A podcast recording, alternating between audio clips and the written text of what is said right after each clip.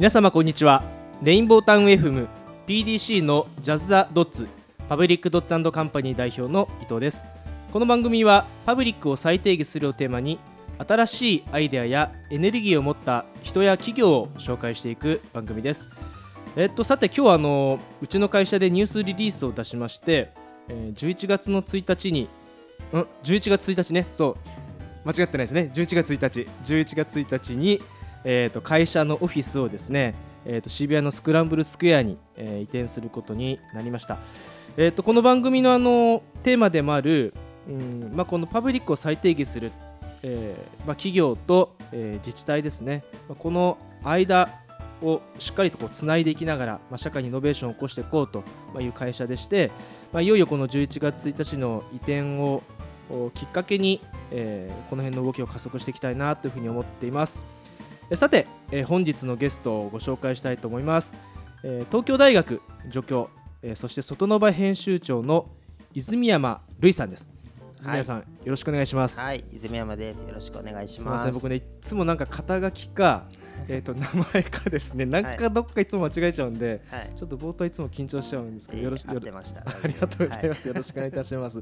えっと、さて、あの、泉山さんは、はい。まあ、この公共空間、うん。まあ、パブリックスペースとか、ええまあ、いろんな言い方しますけど、ええまあ、この分野の、まあ、ご専門ということで、まあ、今日はなんかその、まあ、海外の事例とか、ええ。今なんか何が起きてるのかとか、うん。どうなっていくのかとか、はいなんか知りたいことちょっといっぱいありまして、はい、はい、今日はその20分かけてはい、この辺をいろいろお聞きしていきたいなとはい、思ってます。わかりました。よろしくお願いしよます。ろしくお願いします。はい、ということでどうしましょう？どうしましょうというか 僕この分野知りすぎ知りあの素人としては知りすぎちゃってるので、はい、はい、なんかいろんな前提をすっ飛ばしちゃうような気もしちゃっていて、はい、はい、えっ、と普段うん、なんかイベントとかで、はい、泉山さんが初めてこう、はい。パブリックスペースのことをお話しするときにうん、どんな風に喋られてるのかからあちょっとこうお話しいただけると。はい。そうですね。えっと、そうだな。なんか僕あの最初にはい。パブリックスペースに関わったっていうのは、あの仕事としてあの兵庫県の姫路市の、はい。えー姫路の駅前広場はいはい。を、えーうん。とリニューアル整備するっていうのが、うん。まあ、数年前に完成したんですけども、はい。これ6年ぐらい関わってまして、はいで駅前広場ってあのバスとかタクシー、うん。ロータリーがあるっていうのがうん。まあ普通なんですけども、はい。まあ、そこにやっぱりこれ市民とか観光客がうん。遊んだり楽しめるうん。場所を、うん。まあ、ほぼ半分ぐらいの面積を取るっていうような整備をしてですね、まあ、僕はデザイナーというよりはその運営とか、はい。えーマネジメントみたいなところうん。をどう関わるのかみたいなところやったんですけども、うーん。まあ、そこがまあ割と最初のきっかけで、なるほど、まあ、そこからだんだんパブリックスペースっていうのにうん。はまっていったというか、あそうなんですね、はい。えその市民とかがうん。遊べる場所ってええ。具体的になんかど,、どうなってるんですか？あそうですね。あの姫路の駅前広場あの、えっと駅前にあのちょっとした小川が流れてたりとか、はい。あと三君ガーデンっていうんですけどちょっとこう、はい。ほあの掘ったあの、はい。地下に掘ったような広場があったり、あとは天然芝の広場があったりとか、うん。そういうところであの子供たちが遊んだりとかえー夕方には女子中学生高校生来たりとか、うん。あるいはもうあのおじいちゃんおばあちゃんも普通にいたりとか、なるほど。なので平日でも人が遊んでいるみたいな状況ですね。はい、ちょっとその代わりに従来ええ。駅前にあるはい。バス乗り場とか、はい。タクシー乗り場はええ。別の場所にあるんですか？あえっとまああのなんでしょうね、えっと姫路駅降りて東側が市民広場、うん。えーえー西側が、えっとバスタクシーっていう風なあの感じですね。はい。なるほどそれでも作るときにえ駅前に芝生広場って、ええっと、僕なんか大賛成だしいいなはいと思うんですけど、まだそういうのが一般的じゃなかった時に、ええそのアイデアをそもそも理解してもらうってーはい。結構なんかハードルがそうですね。高い気がするんですけど、はいはい。そうですね。えっと まあ結構あのプロセスは長いので、まあはいそれはそれで一冊の実は本がい出てるんですけど、はい。えっとまあ簡単に言うとあの最初は普通に行政が交通ロータリー中心の広場をやってたんですけど、うん。駅前広場を変えるってうん。50年ぐらいに一度のタイミングなんですようんうね。ん。でこのタイミングでまたバスタクシーってなると、はい。また先50年変わってしまう変わらないと、うん。でそこはやっぱ市民とかあのいろんな団体さんがそういったあの提案を出したりとかうん。してですね、やっぱ姫路、まあ、お城姫路城もありますし、うん。あのやっぱり駅前はやっぱ市民の人のためだろうっていう風になってですね、うん。まあ、そういう風なところからあのじゃあ行政もあの、はいそういった風に変えたから案を変えたから運営もぜひ市民で一緒にやりましょうってことででこう整備していくっていう風な検討もうん。一緒にこう議論しながら進めていったっていうような感じがありますね。なるはいほど、い、やこの今日のラジオを、ええ。まあ今日リアルタイムであるいは後日、ええ。ポッドキャストで聞く人が、はい。一番知りたいことは、え行政がえはい。一旦作った計画をええ。変えるって、はい。むちゃくちゃ難しいわけですよ。そうですね。現実的には普通起こらないんですよはい。ね、はいだからそこって何が何があったからそれができたのかとか、はい僕知りたい方結構いっぱいいる気がするでパブリックスペースの活用って多分そこが肝な気がするんですよねそうですね。はいはいはい。そうですね。うん、結構そこは話す長くなっちゃうんですね。結構長いですね。あの、えーっとですね、あの、まあ本本はそう有名な本ですよ。あ何でしたっけ？あの本の名前、なんかありますよね。あのえーっと。なんかあのはい。地方議員の間の話題になってましたあ、本当ですか。結構長いことかけて。ね計画作ってきたっていう、はいはい、えっとうん。市民と専門家の連携によるパブリックスペースだったかな、うん。はいはい。なるほど。あの検索いただければ。わかりました。じゃあその本をはい読めばということですね、そうですね。はい、はい、でその辺って、まあはい。その泉山さん自身は、まあ、このようはいに渋谷で、ええーと実験されていたりとか、はい、パーキングで。パーキングでですよね、えで日本の中でもそういう実験もしながら、はい。まあ、海外のリサーチもはい。されてると思うんですけど、海外と日本比べてはい。こう違いとかはい。なんかあるんですか？日本のが遅れてるとかあるいは同じぐらいだとか、はい。はい。あえっとまあ まあ海外といってもあの僕はあのアメリカとはい。オーストラリアを今最近よく見てるんですけれども、あのまあ、まず、えっと、パブリックスペースにおいて遅れてるかどうかって言ったら、まあ、日本は圧倒的に遅れてると思います。あ圧倒的ですか？圧倒的に遅れてると思います。でえっとあもうヨーロッパはもうあの進みすぎているので、うん。僕はちょっと参,、まあ、参考にできるところもあるんですけど、うん。やっぱりあのアメリカやっぱ日本の都市計画とか街って、うん。やっぱ結構アメリカの影響を受けて作られているところがあったり、はい。うん。えー道路とかも車中心で作られたりっていうところがあって、うん。まあ、そういう構造が結構アメリカに似てるなっていうふうに思っています。なるほどでアメリカはやっぱりあのもうあの日本よりも全然歴史が長いですけど、うん。やっぱりこう例えばねあの有名なのはニューヨークのはい。ブライアントパークとか、うんうん。えー公園にカフェがあって、はい。天然芝があって、うん。で市民もたくさん椅子テーブルでうん。くつろいでると、はい。で冬には芝の上にドンとスケートリンクができてはい。でかもうそのためのホットワイン飲むようなうん。仮設店舗もできてて、はい。まあだすごいイベントとか協賛もすごい集まってます、うん。でも周辺の不動産ビルの人たちがあのお金を出し合ってそれをこう運営に寄与してるみたいな、まあ、そういう仕組みもやっぱり素晴らしく進んでますよね。うん。うんそうか日本はだからそこまでまだ行ってないと。そうですね。日本も最近公園に関してはあのパーク PFI っていうような、こう行政が民間事業者をうん。公募して、うん。あのまあ、カフェだとか、えーこう整備をしていくん。運営していくってことはできるようになってきたんですけども、なんかこう行政とカフェの関係だけでしかちょっとまだなくて、うん。それをじゃあ周辺の、えービルとか事業者さんが支えていくみたいなうん。ところまではまだ行ってないですよね。うん。なんかその僕自身もそのパークマネジメントはええ。ずっと関心があるテーマだったので、はい。あ今でも関心があるんですけど、えやっぱ課題だなと思うのがええ。ずーっと公園って管理するものっていう意識ではい。仕事をやっぱり行政もしてきてるので、ええ。アメリカみたいなモデルとか、パーク PFI っていうね、い。要はその規制緩和でええ。公園を自由に使ってくださいっていうルール改正があっても、はい。頭が切り替わらないので。運用に行かないと。ええこれええ。誰がどうしたらいいんだろうっていうとこすごいなんかこうはいはい。知りたい。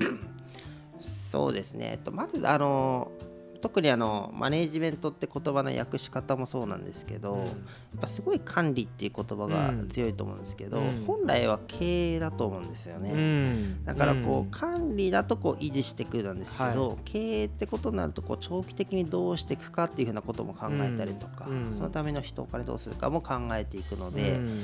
でそこのまあそもそも都市経営っていうのを日本だと行政はあんまやれてないのかなっていうような印象があるので。うん。そこはすごい難しいですけど、うん。でも最近だとその、えー、と例えば民間の人を、はい。あのインハウスアドバイザーっていうんですけども、はい。あのまあ、臨時雇用して、うん。じゃあ例えばその公園のパーク PFI の使用書なんて書けないから、うん。えーそういったのをこう手伝ってもらえる人をこう入れたりとかうん。しながらこう工夫しているような自治体さんもなんか出てきてるかなっていうふうに思いますね。なるほど、はい。なるほど、うん。今のお話伺っててちょっと言葉の話になっちゃうんですけど、はい。公共空間って使うのか、はい。パブリックスペースって使うのか、はいはい。これなんか使い分けってなんか意識されてますか？ありますあります。えっとお聞きたいですはい、えっと外の場はまあ、はい。あのいろんな屋外外に関しての、えー記事とかトピック発信してるんですけど、はいあのまあいろんな人が書いています。で、うんえっとなるべくえっと僕はえっとパブリックスペースって言葉を使うようにしています。なるほど公共空間っていうのはあんま言わないですね。それはなぜですか、はい、えっとですね、あの本来的な意味はうん。一緒のはずなんですけれども、どうしても公共空間で言ってしまうと、えー行政が所有管理している、うん。えーまあ、道路公園とかっていうものをイメージしてしまう、まあ、特に行政の方はそうですね。うん。でもパブリックスペースっていうふうに言った時に、えー、と例えばあの民間の、まあ、もうここもそうですけどそういったオープンスペースとか、はい。ちょっとこうパブリック的に開かれた、うん。えー、と場所も、僕は入ってくるんじゃないかなとい。うふうに思うんですね。うん。で本来のパブリックっていうのは実はもっと、うん。あのイコール行政ではなくて、はい。もっとあのみんなと、うん。あの共有したりうん。開かれているっていう意味だと思うので、そこの意味にカタカナにすることで、えー、と近づいていけるうん。イメージがあのみんな持ちやすいんじゃないかなっていうふうに思ってパブリックスペースって言ってます。なるほど、い、やそれ実は我々も会社の事業を説明するときに、はい。公共を最低限するにするか、はい。パブリックを最低限するにするか、結構今実は中でもね今日議論してるんですよ。なるほど、僕らの意味としては後者なんですけど、はい、あれでもどっちだろうみたいなね。やっぱ言葉に引きずられちゃうところがそうですね、うんうん。あるのでそうですか、えいやなので本当その日本のその公共空間パブリックスペースを、えはい。うんどうやって誰がどまあ多分その正解は多分なくてホームランなくて、はい。ええええええ。形をええ。生んでいく以外にないのかなと思うんですけど、はいはい。うん、うん。その今日お手元にあるこの何でしたこのはいストリートデザインマネジメント、はい。これはなんかどういう本なんですか？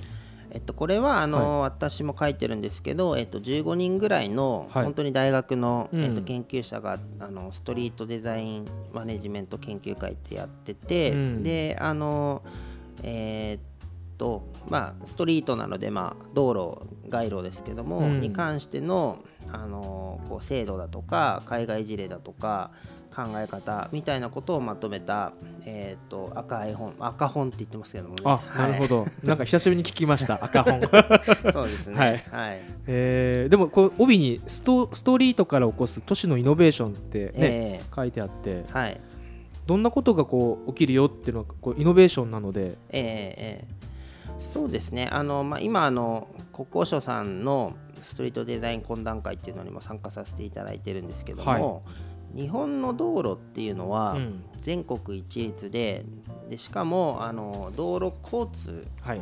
車と自動車交通量とかを基準に作られてるんですけど、うん。ストリートっていうのはまあ街路なんですけども、うんこう街の、まあ、道って書くんですけども、はい。でこう都市とか街中って車だけじゃないよねと、うん。やっぱこう人のための場所だとか、佇む場所、うん。であるいはその沿道の建物の在り方とか、うん。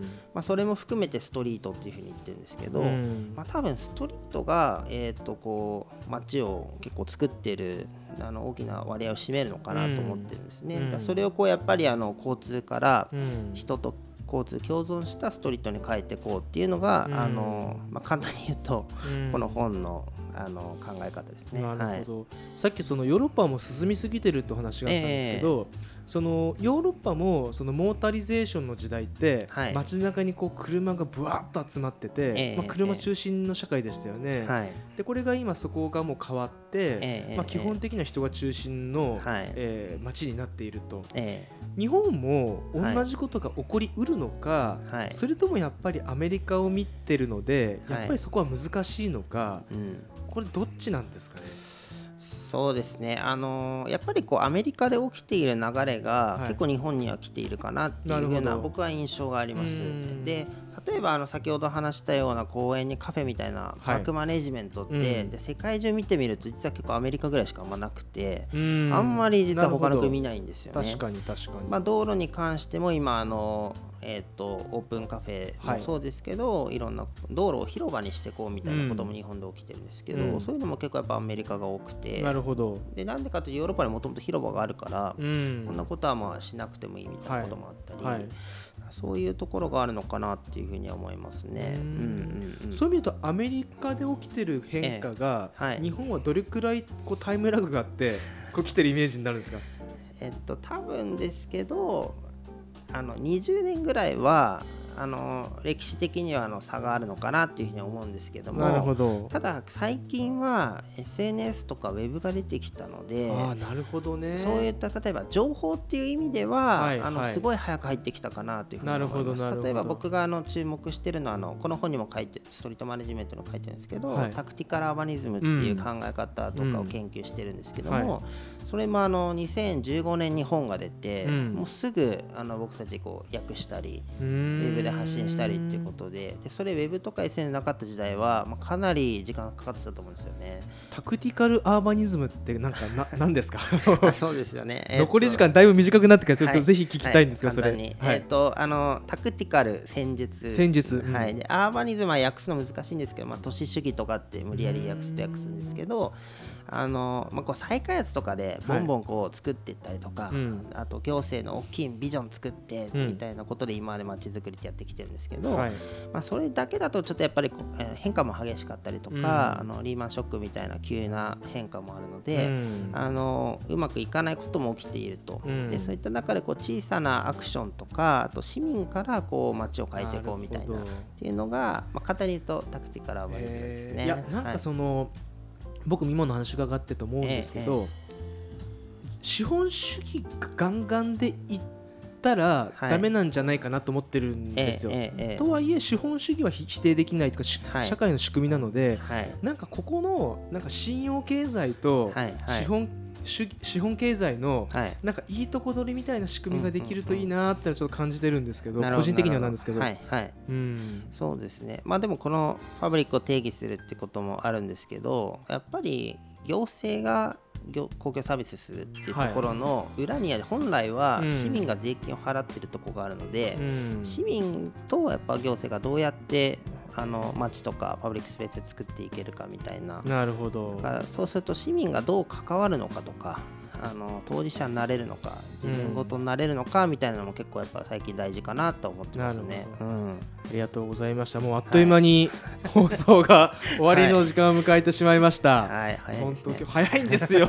皆さん早いですねって最後におっしゃる、い、やあの泉谷さん今日はどうもはい、ありがとうございました、はい、どうもありがとうございました。えっ。と、今日のゲストは、えー東京大学助教外野場編集長の泉山瑠衣さんでした。ありがとうございました、はい、どうもありがとうございます。えー、と来週はですね、えー、とまたちょっと公共空間に近い話で、えー水辺空間のプロデュースをしている水辺総研の岩本忠さんにお越しいただきます、えーこの番組は、えー過去の放送は、えーポッドキャストでも配信してますのでぜひ聞いてみてください、えーそれでは来週もこの時間にお会いいたしましょう。お相手はパブリックを再定義する PDC 代表の伊藤博隆でした。また来週。